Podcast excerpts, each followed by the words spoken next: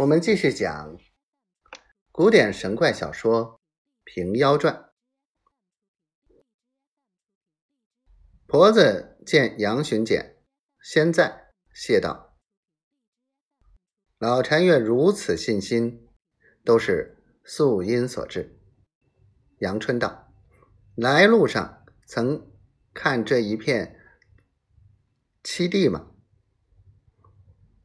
婆子道：“已见过。”十分衬意了，这贵庄外面也好个形式，只不知里面房屋何如。杨春道：“就同往一看。”便引着众人弯弯曲曲各处走了一遍。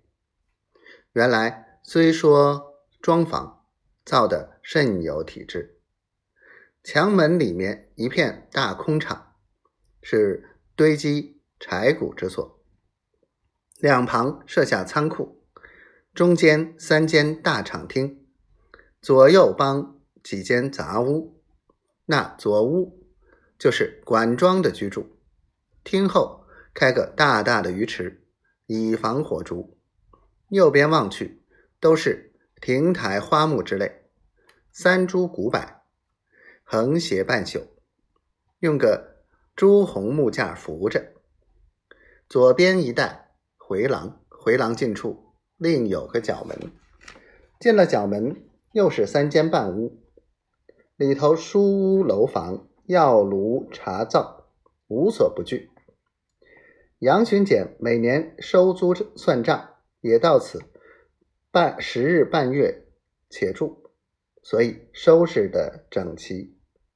若闭上角门时，分明别是一桩宅院。杨春道：“这几间壁房，可将就坐浴否？”婆子道：“何消这般惊事？罪过罪过。”又道：“只今晚就在此住下吧，一动不如一静。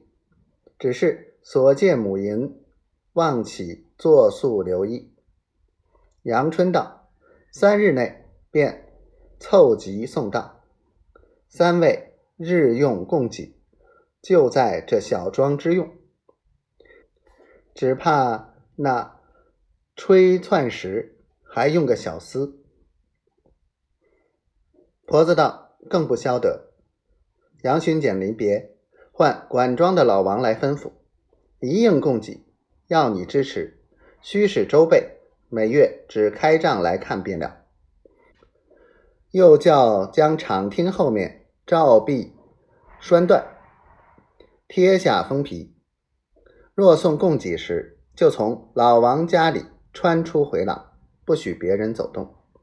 又将角门里面锁匙赋予圣姑，任意开闭。就带几个庄客去西园取三位的行李。婆子住下这房子，称心满意了。